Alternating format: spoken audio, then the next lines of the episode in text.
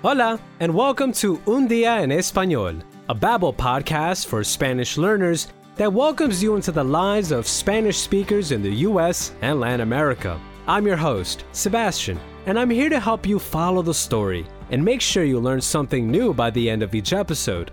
Remember, if you don't understand everything the first time through, you can always go back and listen again.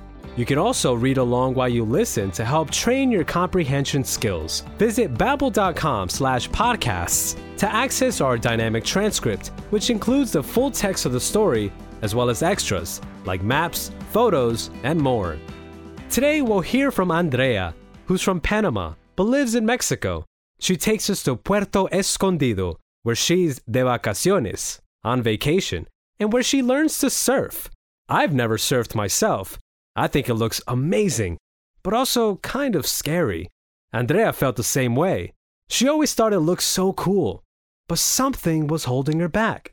But there are days in life that really change you, and this was one of those days for Andrea.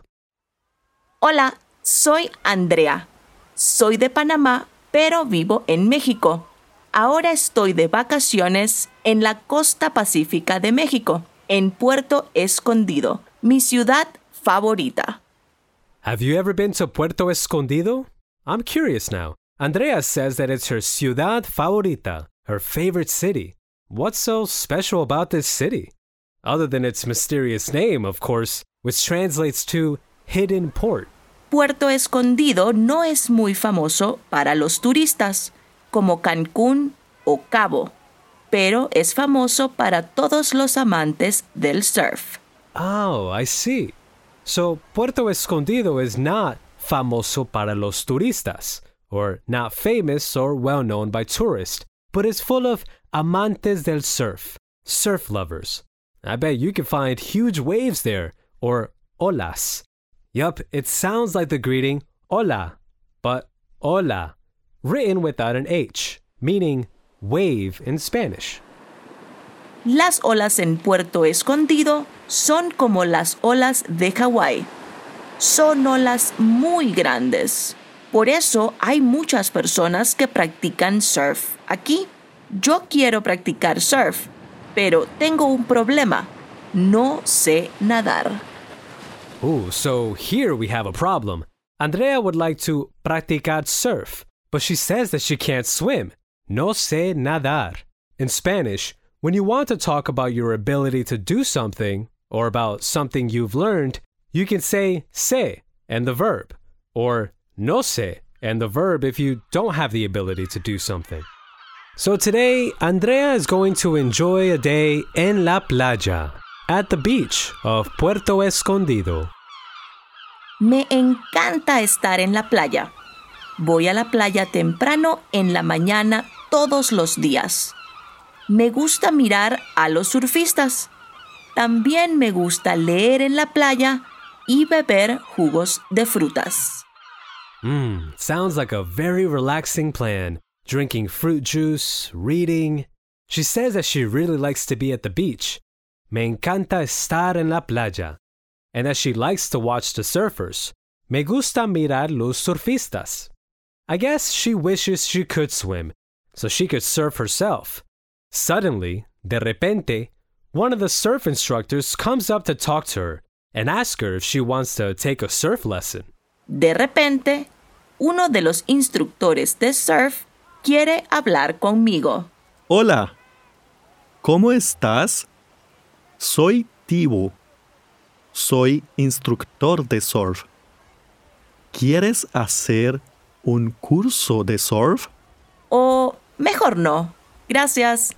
Andrea says that she'd better not take a surf lesson. I guess this surprises Tivo, and he asks her if she doesn't like to surf. ¿No te gusta el surf? And Andrea tells him the truth. I can't swim. No sé nadar. ¿Por qué no? ¿No te gusta el surf? Bueno, la verdad es que no sé nadar. Ah, entiendo. Pero eso no es un problema no necesitas saber nadar. Solo necesitas estar bien asegurada a la tabla. Oh, seriously? I didn't know you could take a surf lesson if you can't swim. But Tivo explained that as long as she is asegurada a la tabla, or secured to the board, she'll be fine. Mm, call me overly cautious, but I don't think I would take a surf lesson if I couldn't swim. ¿En serio? Sí, en serio. Si quieres aprender, yo te puedo ayudar. Ok, buenísimo. Well, Andrea's way braver than me. Tivo tells her that si quieres aprender, if you want to learn, he can help her. Te puedo ayudar. And Andrea doesn't think twice. In the afternoon, she is again en la playa, at the beach, ready for her first surf lesson. En la tarde, estoy otra vez en la playa, lista para mi primera lección de surf. I'm still a bit worried for Andrea, but at least she's gonna wear a life jacket, un chaleco salvavidas. Para mi primera lección, tengo un chaleco salvavidas. Eso está bien. Me gusta la seguridad. I like la seguridad too, Andrea. Tivo and Andrea first practice outside of the water, fuera del agua. Tivo explains what to do and answers all of Andrea's questions, and she is less nervous. And now she says that she's ready to take her first waves. Estoy lista para tomar olas. Primero, Tivo y yo practicamos fuera del agua. Él me explica muchas cosas y responde a todas mis preguntas. Ahora no estoy nerviosa y estoy lista para tomar olas. Tivo and Andrea are on their tablas de surf, surfboards. They wait for a wave. Andrea shouts, Viene una ola! A wave is coming. Tivo y yo estamos en las tablas y esperamos una ola. ¡Viene una ola! She couldn't take, or tomar, the first wave, but she tries again. And after three attempts, she finally makes it. And it's great. Pero no puedo tomar la primera ola. Intento tomar otra ola y después otra y otra. Y finalmente tomo la ola. Es genial. Dos horas después, Tibo y yo terminamos la lección. Okay, after two hours, they finally finished the lesson. I bet Andrea is tired. Tivo asks Andrea if she likes to surf. ¿Te gusta el surf? And Andrea really likes it. She likes it so much that she wants to repeat the next day. ¿Qué tal? ¿Te gusta el surf? Sí, me encanta el surf. Mañana quiero repetir. ¿Puedo? Sí, pero tiene que ser muy temprano. Mañana a las 6 de la mañana, las olas van a estar perfectas para tu segunda lección. Normalmente no me gusta madrugar, pero puedo madrugar si voy a practicar surf. All right, Andrea is going to have her second lesson tomorrow. She has to start muy temprano, very early at 6 a.m.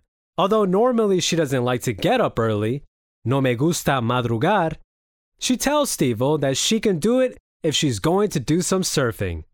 Ah, I'm so impressed with Andrea's courage. I definitely wouldn't have dared, especially with olas as big as the ones you can find in Hawaii.